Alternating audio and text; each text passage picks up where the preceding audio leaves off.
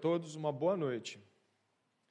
Gostaria de convidá-los a abrirem suas Bíblias no livro do profeta Daniel, no Velho Testamento, onde estaremos iniciando, pela graça do Senhor, uma série de sermões, quase três meses aí, que nós vamos estar, mais um pouco mais de dois meses, em Daniel. E eu gostaria que você pudesse me acompanhar aí na leitura do capítulo primeiro, na verdade apenas de um trecho já que ele já foi lido também.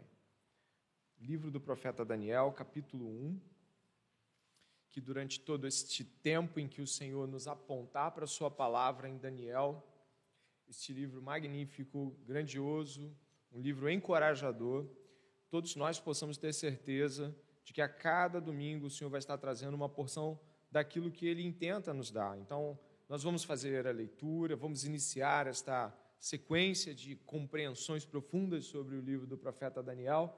E você que está e vai acompanhar todo esse processo, leia em casa o livro, se aproprie dessas verdades, é, leia todo o livro várias vezes, são poucos capítulos, é um livro curto, né? você consegue lê-lo até com uns 35 minutinhos, ou no máximo você senta e lê Daniel, ou você pode ler em porções. Eu te recomendo a fazer esse, esse movimento de, de de ajuda até mesmo para que você possa ter mais compreensão durante os sermões.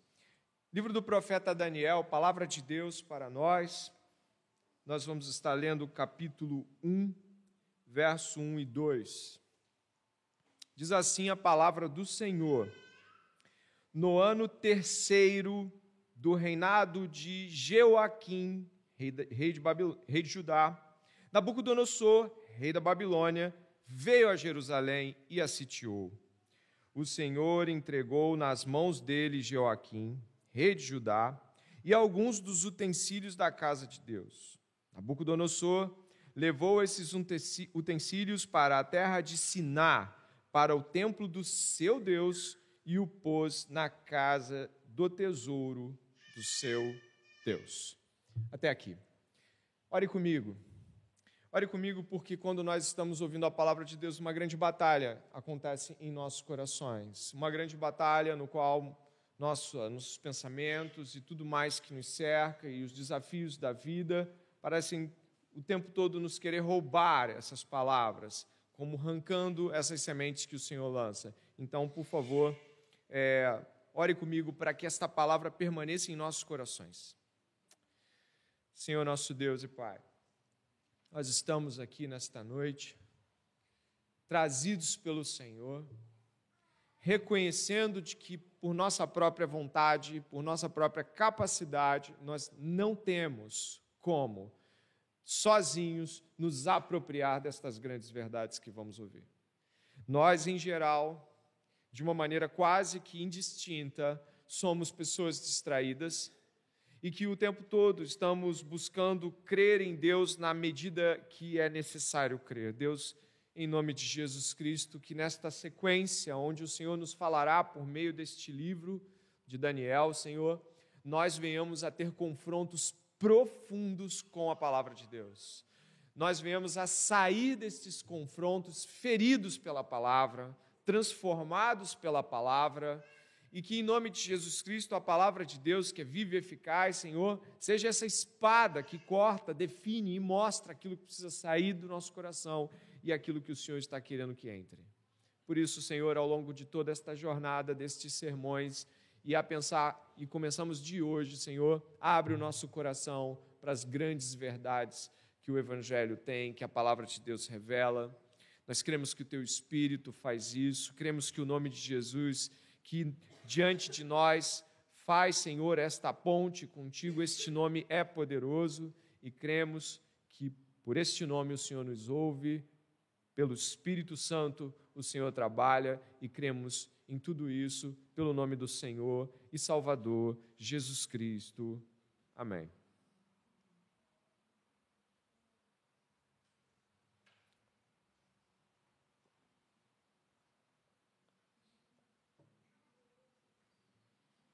Se você procurar na internet, existe um gênero literário que eu não conhecia até antes de trabalhar as sequências dos sermões que vão ser pregados Daniel. eu nem sequer sabia que eles existiam. E depois eu, ao compreendê-los melhor, achei razoavelmente fascinante. São histórias alternativas. Eu não sei se você conhece. Histórias alternativas é um gênero literário que aborda coisas que aconteceram no mundo, mas de que o autor destas histórias alternativas ele faz uma mudança em algo que aconteceu e ele coloca para acontecer de outra forma. Por exemplo, é, algo como: e se o Brasil não tivesse sido descoberto em 1500, mas só em 1700? Aí uma outra história alternativa é traçada. Não é, o, não é Portugal, mas é a Inglaterra que nos, nos acha, e aí temos uma colonização inglesa. O que seria de nós? Isso é uma história alternativa. Imagine se Adolf Hitler, na Segunda Guerra Mundial, não tivesse tentado invadir a Rússia e teve um terrível insucesso na Rússia mas ele focasse só na Inglaterra, que ele estava conseguindo é, é, território na Inglaterra, ele bombardeou Londres, em vez de investir na Rússia, ele fosse só na Grã-Bretanha, só no Reino Unido, só na Inglaterra, talvez a Inglaterra fosse tomada. Então aí esse gênero literário ele vai e investe em um caminho como se e se, imagine se fosse desta forma. É claro Estamos falando, por exemplo, desse, desse exemplo de Hitler, e se Hitler tivesse tomado a Inglaterra, o que seria da Inglaterra nazista? Se ele só focasse ali e mais ninguém conseguisse retirá-la das suas. O que seria a opressão de uma Inglaterra nazista? Será que os ingleses se renderiam e viveriam como uh, servos de Adolf Hitler na década de 40? Não sabemos, é só uma tentativa. Quando nós estamos falando sobre cenas como essa, e se ah, algumas a gente não precisa imaginar, é só a gente olhar para a história.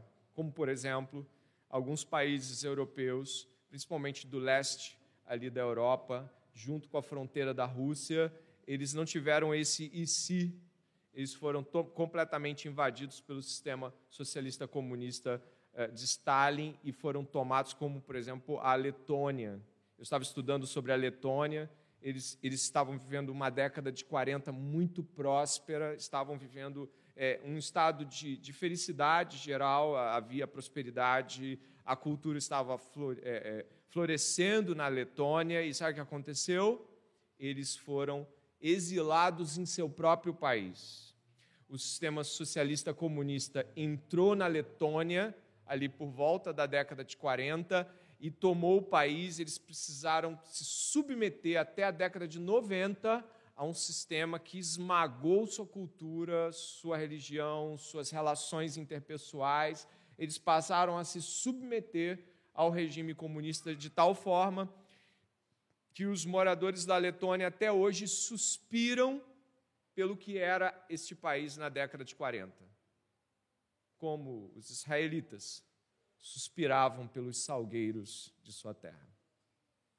Nós estamos diante de uma cena aqui que não é um desvio de curso e nem uma imaginação.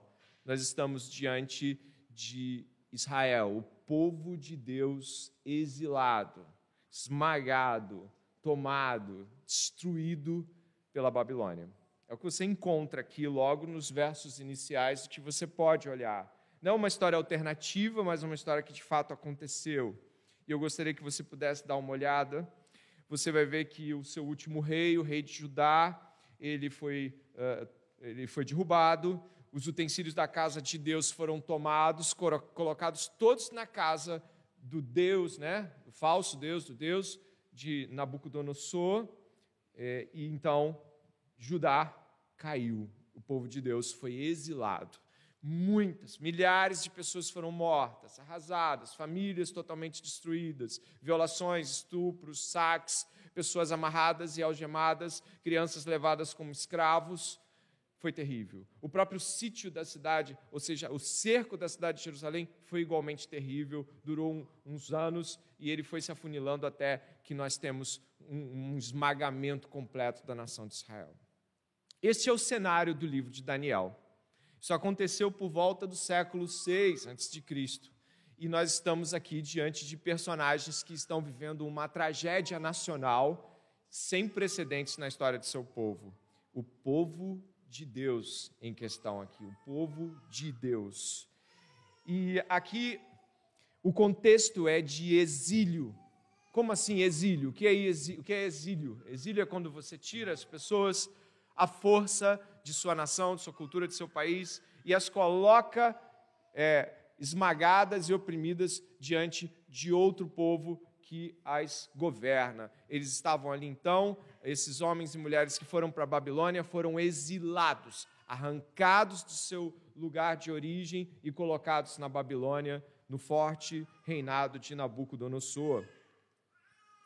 Para que você possa rapidamente se conectar com o que nós estamos falando em termos pessoais, quando falamos sobre o exílio do povo de Israel, nós nunca podemos nos esquecer de que todos nós, depois da queda, depois de que saímos do jardim do Éden, estamos exilados da condição perfeita, da condição plena, tanto da relação com Deus quanto da prosperidade de todas as coisas. Estamos cheios de doenças, estamos o tempo todo sendo esmagados com a nossa nossas dificuldades internas, os governos são corruptos, nós somos corruptos, tudo ao nosso redor foi destroçado pelo pecado. Aquilo que era o plano original da vivência plena e próspera do homem foi em vão, foi em vão, perdão, foi, a, foi terminada pelo pecado, pela escolha humana em se rebelar. Então a raça humana, de certa forma, compartilha de um exílio, compartilha de uma distância com algo que poderia ser. Parece alguns autores bíblicos, alguns teólogos, na verdade, eles vão dizer que no coração do homem tem sempre uma espécie de memória do Éden, é, podia ser melhor, essas pessoas podiam dividir melhor as coisas, né? a gente podia acabar com a injustiça social e um monte de outras coisas que a gente costuma falar, mas que sequer somos capazes de produzir, sequer somos capazes de é, traçar um plano, porque é impossível esse tipo de bondade, igualdade, justiça nessa terra caída, nessa terra exilada de Deus. E isso nos conecta com o que vamos ouvir aqui agora. Portanto, as pressões que os personagens que você vai ouvir falar, como o próprio Daniel, as pressões que eles sentem, as coisas que vêm sobre ele, ao ponto de que você, nossa, fala assim, mas como é que ele vai sustentar o testemunho dele? Elas são diferentes, mas se relacionam com as nossas pressões. Ainda que nós tenhamos elas em, em tamanhos diferentes, no nosso trabalho somos muitas vezes é, nos é ofertado facilitações e corrupções nós somos eh, pressionados a rir das mesmas piadas para se enquadrar nos mesmos contextos, a ter as mesmas buscas pessoais de todos e muitas outras coisas das quais muitas vezes os cristãos dizem assim: Eu até quando vou ter que passar por isso? Até quando vou ter de ser pressionado por isso? Senhor, tem misericórdia de mim. O que temos aqui, e vamos adentrar agora, é na história do povo de Deus, nas mãos de Nabucodonosor, rei da Babilônia, e aqui alguns jovens representam essa história de, de, de dificuldades, desafios e o encorajamento que Deus nos dá por meio desse livro. Eu quero começar lendo de novo esses versos, porque eles são muito importantes.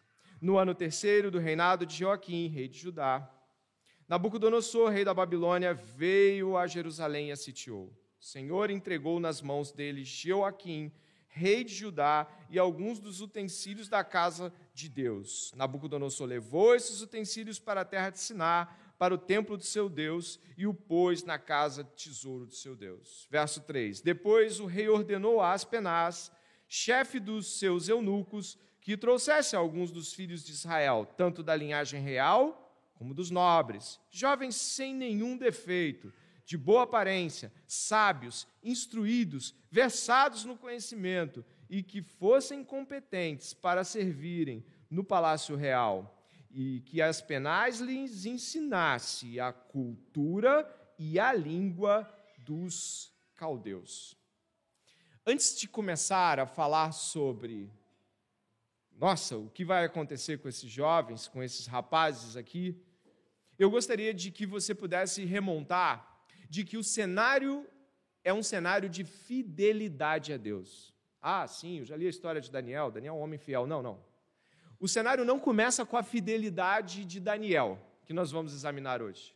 O cenário começa com a fidelidade de Deus.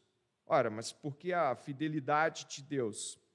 Eu gostaria que você pudesse ir comigo. Você vai marcar a sua Bíblia, se você puder, e você vai lá atrás comigo. Perceber que nós vamos estar falando aqui de alguns movimentos que já eram claros que iriam acontecer e que Deus foi fidelíssimo ao executá-los. Vá no segundo livro dos reis de Israel. Eu, eu marquei Daniel, você pode marcar também. No segundo livro dos reis de Israel.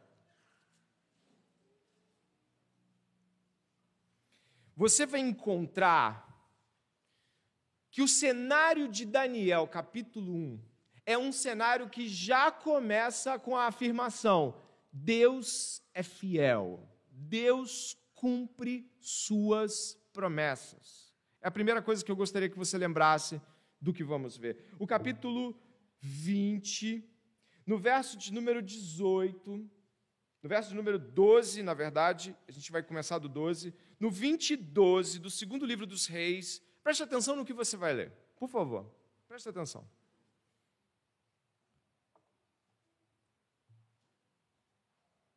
Vinte, doze. Nesse tempo, deixa eu te dizer qual é o tempo rapidamente. Né, o, o rei Ezequias é curado milagrosamente. Ele ia morrer. Ele é curado milagrosamente.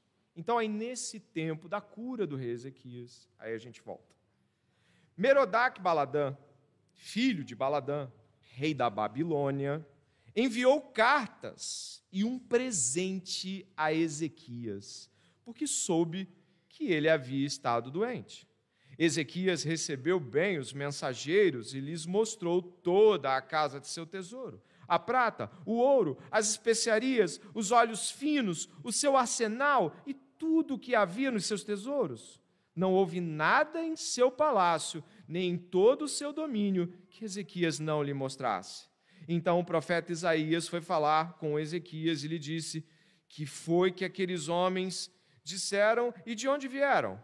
Ezequias respondeu: Vieram de uma terra distante, da Babilônia. Isaías perguntou: O que eles viram no seu palácio? Ezequias respondeu: Viram tudo o que há em meu palácio não houve nada nos meus tesouros que eu não lhes mostrasse.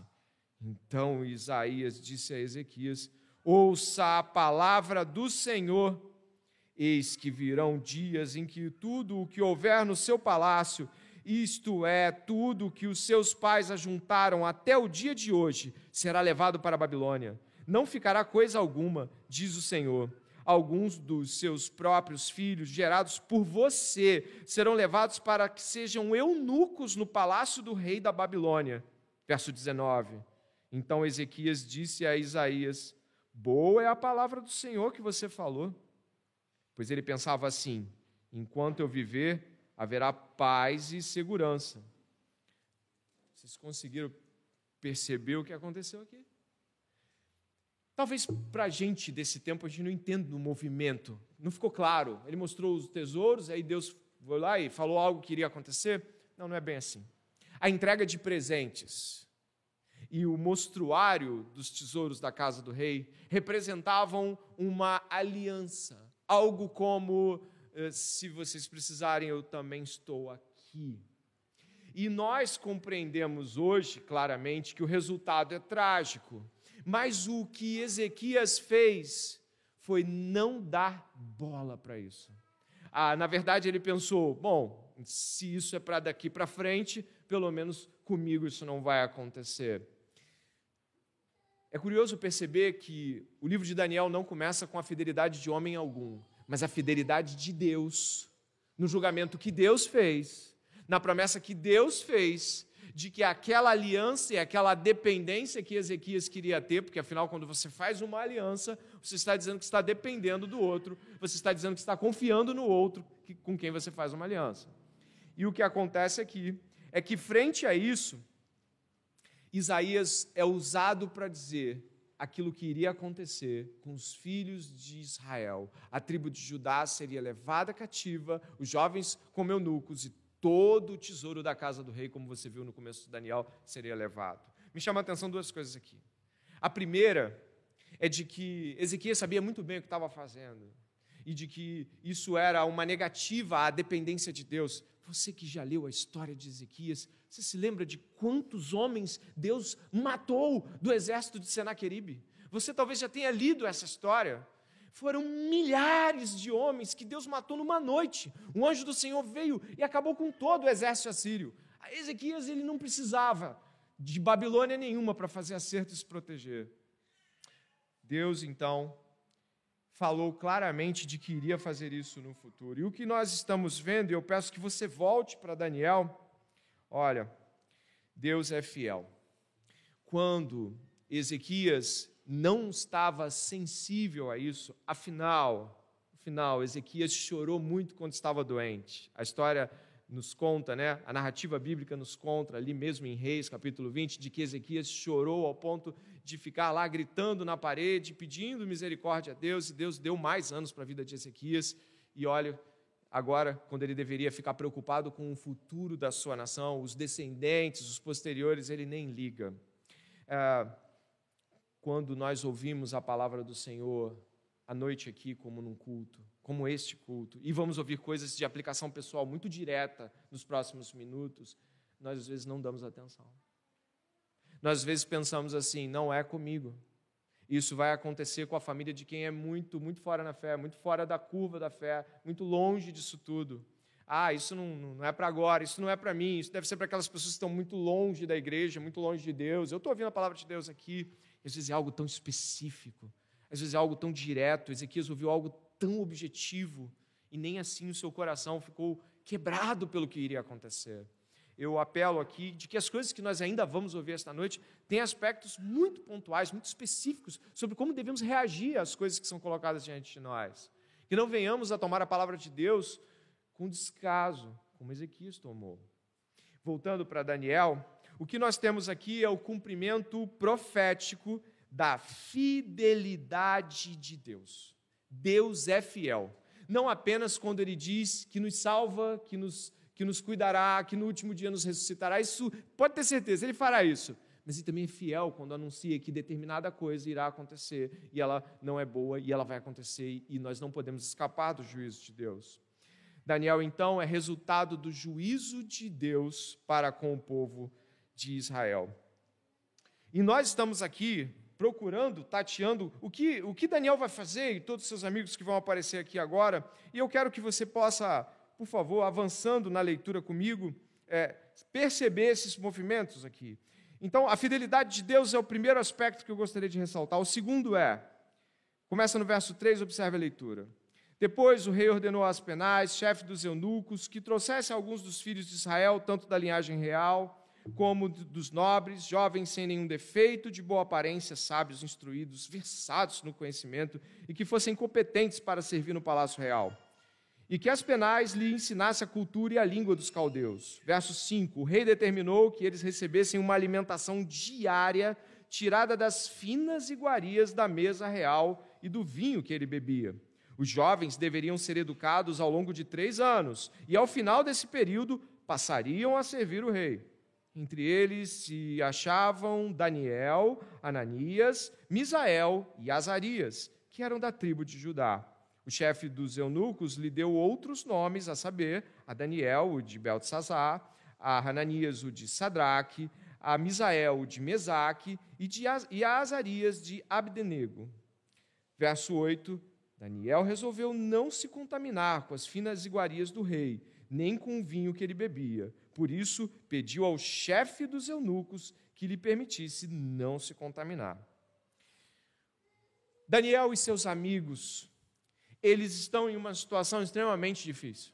Acabaram de passar por um período onde viram todo tipo de destruição, todo tipo de violação, violência, saque, o templo de seu Deus destruído, seus, suas irmãs, pais, parentes, todos eles ou estuprados, ou cortados em pedaços, ou levados como escravos as coisas não são pequenas. Ele, quando você lê o verso 8, Daniel decidiu não se contaminar, não é um bater no peito e vamos lá, não, ele sabe muito bem o que ele está fazendo e o resultado que isso pode ter. Mas o que eu gostaria de perceber com você, e, e algumas coisas precisam ser desmistificadas aqui. A primeira talvez seja o fato de que Daniel e os seus amigos recebem nomes, como você pode ter visto. É, pesquisei bastante. Claro, quando a gente está estudando um texto, a gente tem que ir a vários autores. E, de fato, uma das coisas que a narrativa nos permite perceber é de que parece que os nomes não incomodam Daniel e seus amigos. De fato, os nomes não parecem ser um grande problema. Ele não encrenca com os nomes. Ele também não bate o pé dizendo que ele não vai trabalhar para Nabucodonosor e não vai trabalhar para ninguém que fez tão mal ao seu povo. Ele vai direto na questão da comida. E é claro, os nomes, né, e eu estava vendo alguns, até coloquei aqui, mas são nomes típicos da Babilônia. Temor ao Deus do sol, temor ao Deus da noite, temores a deuses que não são deuses. Mas isso parece não ser um problema muito grande. Isso não tem um viés tão esmagador assim. Pelo contrário, essa ação era considerada uma ação benévola por parte daqueles que estavam capturando Daniel e seus amigos para esse trabalho, porque ao dar estes nomes, eles não teriam, digamos assim, um certo grau de distância com os demais. Era como se fosse uma atitude de benevolência. Eu vou te dar um nome que vai ser igual de todo mundo, você não vai receber, eu vou usar uma aspas aqui, modernizar o bullying, você vai receber um nome que todo mundo, ninguém vai perceber que você é israelita. Isso era algo de bondade da parte deles, ao contrário do que muitos de nós imaginamos tantas vezes. E o segundo ponto importante, ele é colocado para servir a corte do rei. Isso não é uma coisa pequena e nem uma coisa ruim. Na verdade, eles vão ser educados com o mais alto nível de compreensão e conhecimento daquele tempo. Logo, eles vão estar diante do rei, eles vão estar recebendo todo tipo de mais alta cultura, recebendo mais fino trato, recebendo nomes nos quais eles poderiam se misturar mais facilmente, sem ter problemas. Mas onde é que Daniel bate na tecla e diz: não, não, por aí não vai? É o verso 8. O verso 8 diz que Daniel resolveu não se contaminar com as finas iguarias do rei, nem com o vinho que ele bebia. Por isso pediu ao chefe dos eunucos que não lhe permitisse se contaminar. Existe um problema aqui que muitos de nós às vezes não sabemos resolver. Primeiro é que a gente aposta logo que isso aqui tem a ver com aquelas leis dietéticas de Israel, não é verdade? Aquelas coisas, né? Não pode comer carne de porco, isso ou aquilo. Aí você vai ver aqui que tem vinho. E vinho não é nenhum problema para um judeu. Então você não pode pegar as duas coisas e dizer que isso é um problema da dieta judaica que não podia comer determinadas coisas, porque o vinho aqui acaba te distanciando desta ideia de contaminar-se com a problemática ritualística. A gente sabe que no capítulo 9, por exemplo, Daniel, ele, ele vai, vai ficar um tempo fazendo jejum e essas mesmas palavras são usadas. Não, não comi nenhuma carne, não bebi nenhum vinho, as mesmas palavras estão aqui. Existia um tipo de atitude aqui que era diferente. Quando Nabucodonosor estendia sua mesa, ele estava dizendo que ele, ele estendia a comunhão pactual. Ele estava dizendo que ele estendia a comunhão pactual e de que sustentaria aqueles homens. Ele estava dizendo que haveria então uma espécie de ritual pactual. Os homens desta época entendiam a mesa como parte de uma comunhão. Logo, os, os, comentaristas deixam claro, não é sobre a dieta judaica. Daniel não quer cometer o mesmo problema e erro que Ezequias cometeu. Ele não quer depender de Nabucodonosor. E se você puder perceber o que nós vamos ver aqui, a questão é sobre lealdade e dependência. Nós vamos ter aqui em seguida algo muito interessante, que é o fato de que uh, Daniel está ali buscando é, contrastar com o que foi feito de errado antes. Se antes Ezequias estendeu a comunhão, agora Daniel não quer esta comunhão. Se antes o rei Ezequias pecou porque ele entendeu que isso poderia ser bom, esse laço de pactualidade e dependência com a Babilônia, Daniel não quer isso. E é aqui que eu repouso para algumas coisas que não podem deixar de ser ditas. O que está sendo proposto não é esmagar esses meninos, mas é dar tudo de bom. Um bom nome, uma boa comida e aceitação à destra da comunhão. A resistência de Daniel, ela é uma resistência a um tipo de vida que o facilitaria muito. A resistência de Daniel aqui e de seus amigos tem a ver com o fato de que se ele aceitasse as coisas como elas estavam, ele estaria fazendo o mesmo que Ezequias e que muitos de nós fazemos, que é uh, se deixar levar por todas as facilidades materiais que o mundo nos dá. Todas, todos os sucessos, aceitações, confortos, promessas. Um dos comentaristas que pude acessar faz uma afirmação fantástica sobre este texto. Eu acho que eu coloquei aqui este mesmo. Ele diz assim sobre essa atitude de Daniel e o modo como deveríamos ler, ler isso. Ele diz assim: Mas não é assim que Satanás opera hoje? Ele pode perseguir violentamente os crentes em alguma parte do mundo, ainda que frequentemente opere mais efetivamente pela sedução e engano. Preste atenção, fazendo-os esquecer de Deus e pensar que nossas bênçãos vêm de qualquer outro lugar. Ele quer que esqueçamos as verdades expressas por aqueles nomes hebreus, que Deus é nosso juiz, assim como é o único que nos mostra a sua graça. Ele quer que esqueçamos a singularidade do nosso Deus e a ajuda que somente Ele pode providenciar. Se Ele depois introduzir gota a gota em, um, em nós um senso de dependência do conforto material que compõe nosso estilo de vida, ou certos prazeres deste mundo que começamos a amar mais a cada dia, então ele pode mais eficazmente nos afastar do Senhor.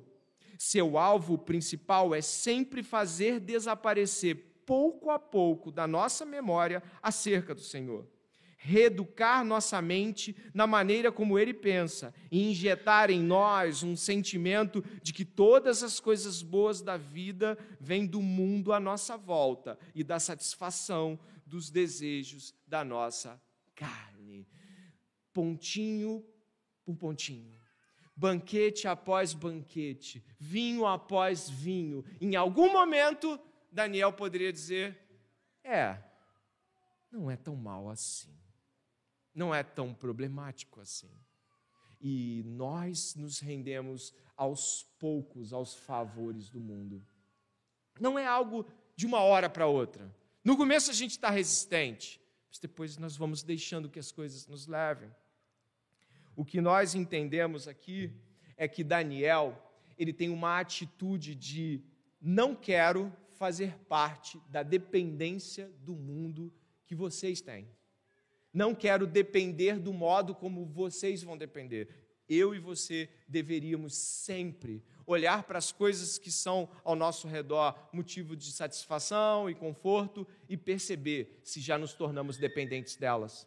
Algumas pessoas podem desejar não fazer missões porque vão pensar: puxa, se eu fizer missões, será que eu ainda vou conseguir estender minha perna para o alto e assistir minha Netflix ou meu streaming desse jeito? Será que se eu me engajar muito na igreja, ah, eu vou perder aquela sexta-feira tão, sabe, em que eu fico na minha e, e eu fico e ninguém me perturba, mas se eu me engajar muito, vou ter que cuidar de pessoas, eu vou ter que. Sabe, é isso que faz o conforto, é um gotejar que vai te roubando. E muitos de nós já estamos completamente saqueados ao ponto de já não percebermos que estamos insensíveis à palavra de Deus, insensíveis aos apelos missionários que foram feitos, insensíveis. Alguns podem sequer, depois de dois dias, se lembrar do país que oraram. Insensíveis, sentados em nosso, nosso trono de conforto e alegria, passivamente assistindo o mundo pegar fogo e eu não estou nem aí, como Ezequias.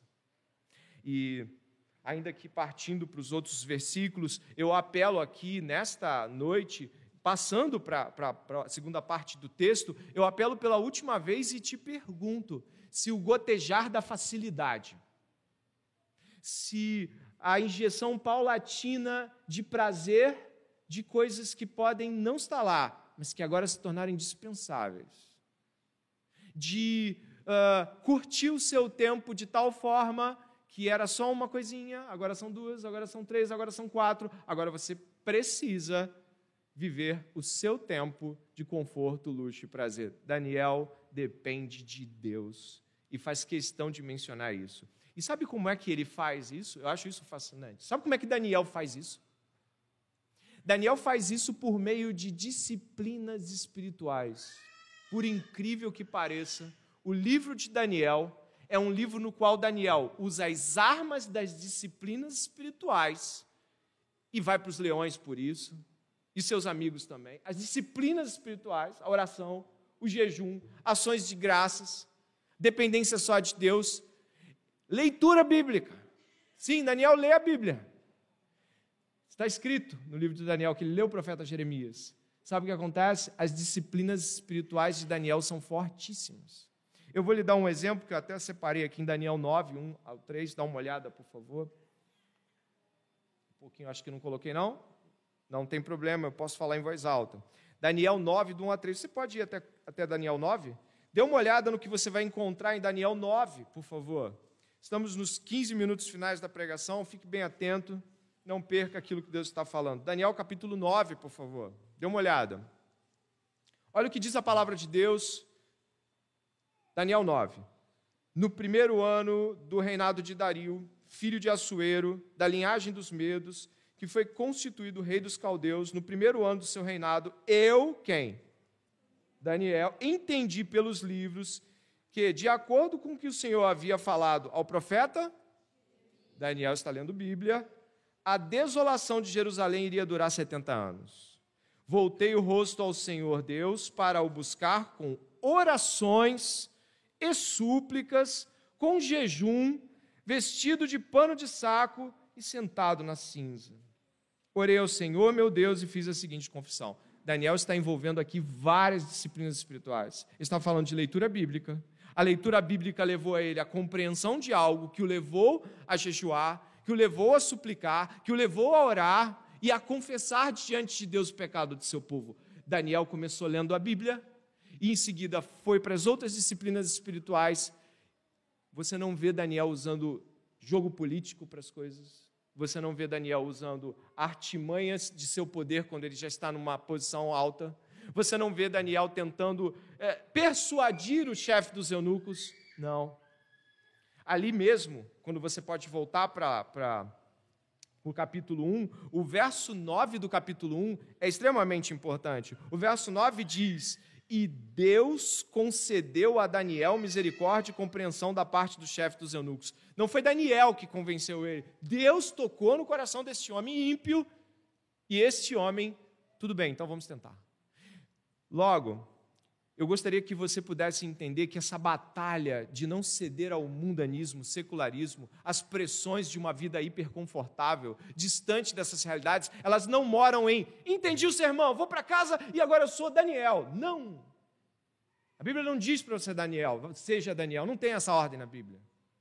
A Bíblia diz como Daniel venceu essas batalhas por meio de leitura, por meio de oração, por meio de jejum, por meio de disciplinas espirituais. Diz a palavra de Deus que Daniel orava três vezes ao dia, sete. Sabe o que significa esta realidade? De que muitas das nossas batalhas e muito do que nós perdemos e como cedemos tem a ver com o fato de que cedemos nas armas que Deus nos deu para levantar, que são essas disciplinas espirituais, meios de graça, oração e leitura. E quando nós deixamos isso de lado, vamos amortecendo, vamos desanimando, vamos enfraquecendo e as coisas vão penetrando em nossos corações. E não é? Abandone leitura e oração e você vai ver no que vai dar. Isso já aconteceu comigo. E olha, o resultado é terrível, a insensibilidade quanto ao que está sendo pregado, por exemplo. Eu me sentia insensível, se fosse falar, podiam falar uma pregação fantástica que eu não sentia nada. Eu basicamente estava, não digo morto, porque seria um equívoco eh, dizer que estava morto, o Senhor já havia me, me trazido para si, mas eu estava insensível. Não sentia nada. Então, avançando aqui, eu gostaria que você pudesse entender que essa atitude de Daniel não comer das iguarias do rei, não tornando-se dependente daquilo que seria o gotejar do conforto que o faria ceder, é uma atitude tanto de é, é ação de graças, quanto de reconhecimento da dependência de Deus. E é aqui que eu quero começar a refletir sobre essas disciplinas. Daniel está se acomodando a algo que é pouco, que é menor, como comer legumes e beber água. Ele está dizendo: eu prefiro comer legumes e beber água, dependendo de Deus, do que ir na direção de tudo que todos podem fazer e depender do rei Nabucodonosor. Essa atitude pode para nós parecer algo pequeno, mas não é. Foram três anos assim, com certeza três a gente tem aqui. Três anos com água e legumes, água e legumes, água e legumes. Três anos. Sabemos que depois Daniel é levado a outros postos, graça de Deus o coloque, aí ele pode talvez usufruir de coisas que ele mesmo, com o seu salário, ou seja lá o que ele recebia, poderia fazer. Mas nesse momento aqui, são três anos. Às vezes nós não conseguimos passar por semanas de penúria. Semanas onde nós pensamos, não, eu não quero, eu não vou, eu não vou ceder em nome de Jesus. Eu não quero isso, mas ah, cedi, eu não aguentei, pastor. Estava lá diante de mim. Alguns são os prazeres do celular o tempo todo nas mãos, outros são eu não posso deixar de comer isso, por isso que eu tenho que trabalhar naquilo e por isso que eu não posso vir à igreja tanto, porque eu preciso manter determinados padrões de conforto. Legumes e água, dependendo de Deus, uma atitude corajosa, uma atitude de dar graças a Deus. Mas não é só isso, a gente viu que Daniel era um homem de leitura bíblica. Ele leu o profeta Jeremias e, através da leitura que o levou à oração, à súplica, ao jejum, a leitura da palavra é fundamental para aquecer o coração e nos despertar para as realidades. É, nós, às vezes, não percebemos que ler a Bíblia não é tão fácil assim. Não é tão fácil. Às vezes você não quer. Mas se você deixa de ler a Bíblia e deixa de ler de tal modo a, a que se torne sensível, leia até tornar-se sensível a ela, leia, leia, leia, até que ela venha e te tome para si. E aí você ore e jejue. Não é ler e tá bom, fechei minha, meu, meus capítulos, meus versículos. Não, você vai ler até que isso penetre em seu coração e isso transborde nas outras disciplinas espirituais. Né? Uma vai puxando a outra. Ler a Bíblia é uma expressão daquilo que Daniel é, fazia, e, e, obviamente isso é muito claro para nós. E é muito significativo lembrar de que é, o modo como Daniel lidava com essa questão de alimentação era um modo de agradecer a Yahvé, agradecer a Deus. E agradecimento para Deus não tem apenas, e nem sequer pode ser mencionado, o sentido apenas de um reconhecimento de que Deus fez aquilo. Inclusive, a Bíblia nos apresenta, em Romanos capítulo 1, de que os homens, por não terem dado graças, seus corações se obscureceram. Romanos capítulo 1, acho que eu coloquei esse, esse trecho aí para gente. Romanos capítulo 1 vai falar para gente assim, ó, o que o apóstolo Paulo vai nos dizer em relação a, a essa questão. Portanto, tendo conhecido a Deus, não glorificaram como Deus, nem lhe deram graças. Antes, em seus discursos se desvaneceram e o seu coração insensato se obscureceu. O que acontece depois disso é idolatria. Você deve ter lido o texto já mais de uma vez. O que acontece é: eu não agradeço a Deus, eu não presto a devida é, relação a Deus com aquilo que Ele me dá, não sou grato, não estou contente em Deus, não faço esse movimento do coração para fora, então o meu coração se obscurece. Que terrível sentença. E em seguida eu começo a adorar tudo que estiver pela frente. É, é claro que a gente está falando aqui de um contexto de impiedade, mas o princípio aqui é o abandono do reconhecimento de Deus, do seu conhecimento, da sua graça. Eu gostaria que você pudesse entender que as realidades aqui, elas são realidades muito difíceis para Daniel. Todos os dias ele precisava manter firme aquela realidade e aquele testemunho. Ah, nós às vezes não, não sabemos o, o valor que disciplinas espirituais têm quando elas são pontinho após pontinho colocadas em nossas vidas e vão crescendo regularmente. Então você começa dando graças pelo que você recebe de Deus, alimentos e coisas materiais, em seguida você é, que já não perde isso, vai progredir um pouco mais e você começa a dar graças na rua porque atravessou um sinal do trânsito bem, cheguei ao outro lado, e depois você vai vendo que você está agradecendo porque você conhece determinadas pessoas que são uma benção na sua vida. Quando você vai ver, você está agradecendo porque você está respirando. Quando você vai ver, você está cumprindo em tudo, dai graças. Sabe, é, não é algo fácil, mas a Bíblia nos apresenta isso como escudo para o obscurecimento do coração. Vimos aqui leitura, jejum e Daniel orava. A gente vai encontrar vários momentos no livro de Daniel em que Daniel está orando. E eu não vou tecer aqui todos os, os comentários sobre oração, porque vai ficar para outras oportunidades, mas Daniel era um homem que orava três vezes ao dia. E isso para nós já traz um impacto muito grande. Como seria se nós orássemos com regularidade três vezes ao dia? Isso já seria uma grande mudança, né? E mais, né? É, eu falei para vocês aqui que Daniel não Daniel não questionou o fato que ele estaria trabalhando para o rei da Babilônia. De fato, ele, ele não questionou isso. Mas ele não questionou isso porque ele era um homem bíblico. Ele lia a, a, as escrituras. Eu, eu acredito que você já deva ter observado que Daniel lia o profeta Jeremias, né? como você acabou de ler, que ele lia o profeta Jeremias. E eu coloquei aqui um trecho do profeta Jeremias, eu acho que eu coloquei, né? 29, 4, 7, que Daniel possivelmente leu, eu tenho quase certeza, né? pelo, pelo que se diz ali nas Escrituras, Daniel tinha acesso a essa literatura. Olha o que diz Jeremias, capítulo 29, versos 4 ao 7. Assim diz o Senhor dos Exércitos, o Deus de Israel: A todos os do cativeiro, os quais fiz transportar de Jerusalém para a Babilônia, edificai casas e habitai-as, e plantai jardins, e comei o seu fruto Tomai mulheres e gerai filhos e filhas, e tomai mulheres para os vossos filhos, e daí vossas filhas a maridos, para que tenham filhos e filhas, e multiplicai-vos ali, e não vos diminuais. E procurai a paz da cidade, para onde vos fiz transportar em cativeiro, e orai por ela ao Senhor, porque na sua paz vós tereis paz, vós tereis paz. Por que, que Daniel não se revolta em trabalhar para Nabucodonosor? Porque ele sabe que isso aqui é bíblico. Ele deveria cooperar para o bem da cidade. Ele não era, ele não era o libertador, Deus era. E ele deveria continuar seguindo a jornada. Logo, nós precisamos, na medida que Deus nos dá, se relacionar com este mundo. A gente trabalha com chefes ímpios. A gente se relaciona com trabalhos e escolas e faculdades com ímpios. E isso vai acontecer. No exílio desse mundo, isso é o que vai acontecer. Mas, sabiamente, nós devemos procurar viver sem que isso nos contamine, sem que isso tire de nós a dependência de Deus e as relações profundas com a Sua palavra.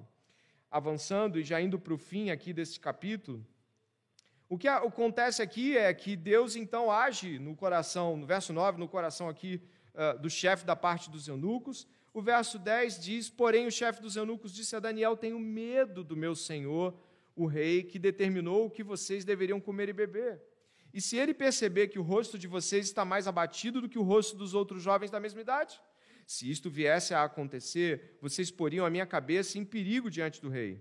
Então Daniel foi falar com o chefe, o cozinheiro-chefe, a quem o chefe dos eunucos havia é, encarregado de cuidar de Daniel, Ananias, Misael e Azarias. Daniel disse a ele: Por favor, faça uma experiência com esses seus servos durante dez dias. Dê-nos legumes para comer e água para beber. Depois, compare a nossa aparência com a dos jovens que comem das finas iguarias do rei. Dependendo do que enxergar, o Senhor decidirá o que fazer com estes servos. O cozinheiro-chefe concordou e fez a experiência durante dez dias. No fim dos dez dias, a aparência dos quatro jovens era melhor e eles estavam mais robustos do que todos os jovens que comiam das finas iguarias do rei.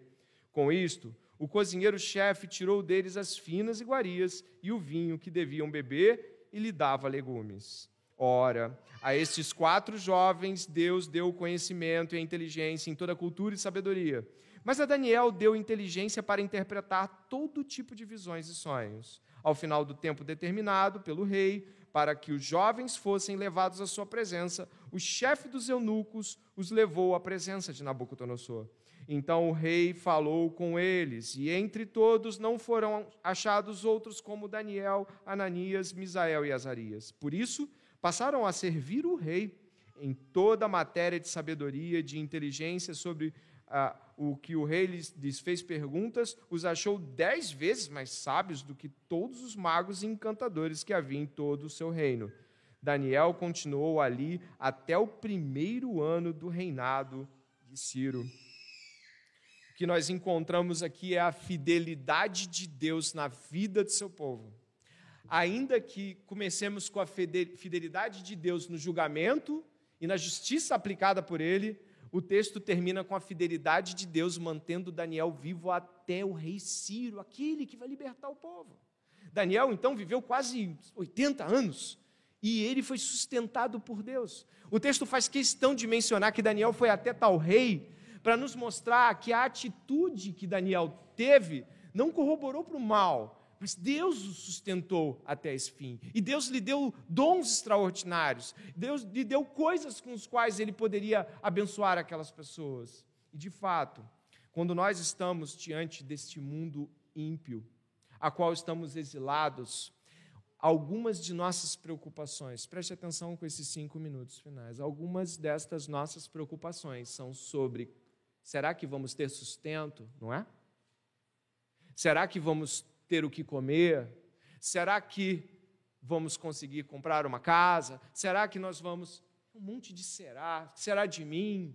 Né? Será que será que o meu esposo vai morrer e eu vou ficar sozinha? Será que a minha esposa vai morrer? Será que eu vou me casar? Será que meus filhos vão ter Nós enchemos a nossa mente com todo tipo de dúvida sobre o futuro. Mas o que vemos aqui é que a fidelidade de Deus que mandou o povo para o exílio é a fidelidade de Deus que preserva o seu povo aos seus propósitos até o último dia. E nós precisamos crer que essa, essa fidelidade e essa bondade de Deus não é para crentes especiais. Não, é, mas eu não sou Daniel. Daniel foi fiel até o fim. Olha, ele foi fiel, Deus foi fiel a ele, está tudo resolvido. Os dois são fiéis. Deus é fiel, Daniel é fiel. Mas não é isso que Deus fala. Para terminar, eu gostaria que você pudesse acompanhar aqui a segunda epístola a Timóteo, capítulo 2, verso 8 ao 13. Olha o que o apóstolo Paulo fala sobre a fidelidade dos crentes. Preste atenção sobre isso. Lembre-se de Jesus Cristo, ressuscitado dentre os mortos, descendente de Davi, segundo o meu evangelho. É por ele que estou sofrendo até algemas, como malfeitor, mas a palavra de Deus não está algemada. Por esta razão, tudo suporto por causa dos eleitos, para que também eles obtenham a salvação que está em Cristo Jesus, com glória eterna. Fiel é esta palavra. Você pode ler comigo? Se já morremos com Ele, também viveremos com Ele. Se perseveramos, também com Ele reinaremos. Se o negamos, Ele, por sua vez, nos negará.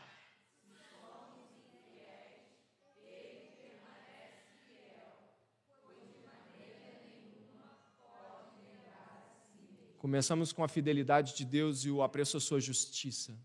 E terminamos com a fidelidade de Deus na salvação. Deus não vai salvar os fiéis.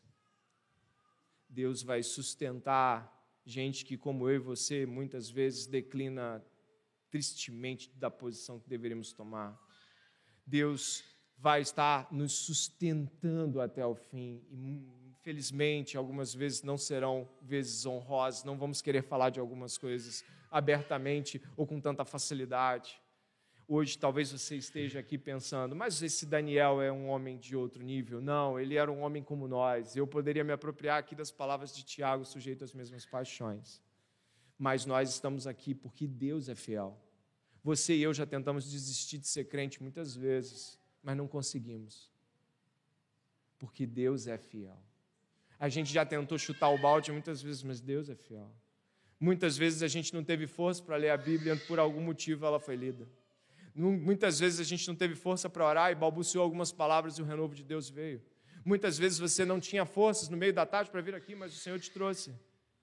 Porque mesmo quando o nosso coração declina por uma atitude não digna diante de Deus, Ele é fiel.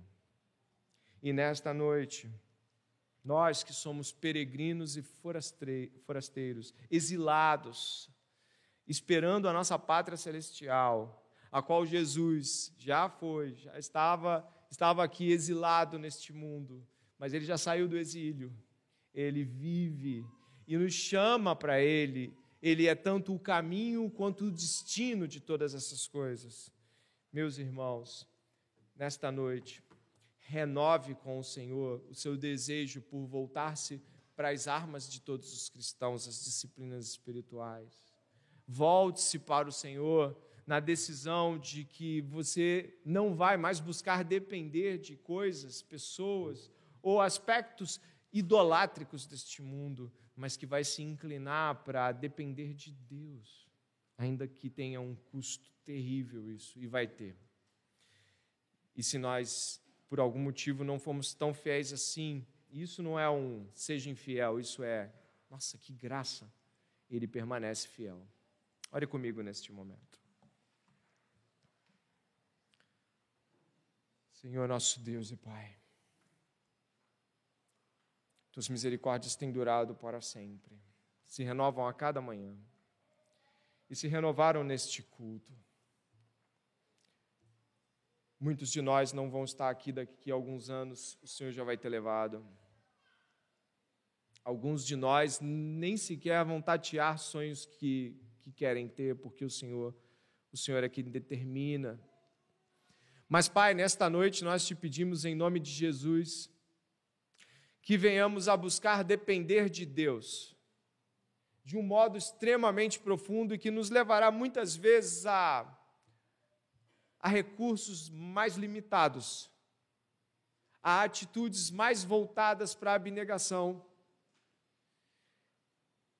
a afastar-se de confortos que nos dopam e nos deixam distantes de cumprir as vocações que Deus nos deu. Senhor, por favor, nesta noite nós estamos orando, pedindo ao Senhor que nós sejamos reavivados nas disciplinas espirituais. Nós venhamos lutar e batalhar esta noite para voltar com a leitura, com a oração, com o jejum, com atitudes dos quais, Senhor, nós, talvez por algum momento, Senhor, achamos que estava no lugar, mas o que aconteceu? Senhor, tem misericórdia. Para depender de Ti, precisamos depender da Tua palavra depender de oração. Ajuda-nos nesta noite a que as coisas voltem para o lugar.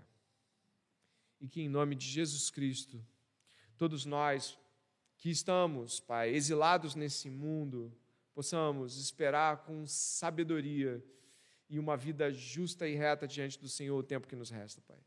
Por isso, Pai, nós te pedimos que tenhamos zelo pela tua palavra, desejo pela santidade de Deus e que assim como Cristo Jesus, nós não venhamos, Pai, a declinar para a nossa carne e nem buscar, Pai, facilidades para que as coisas aconteçam, Senhor.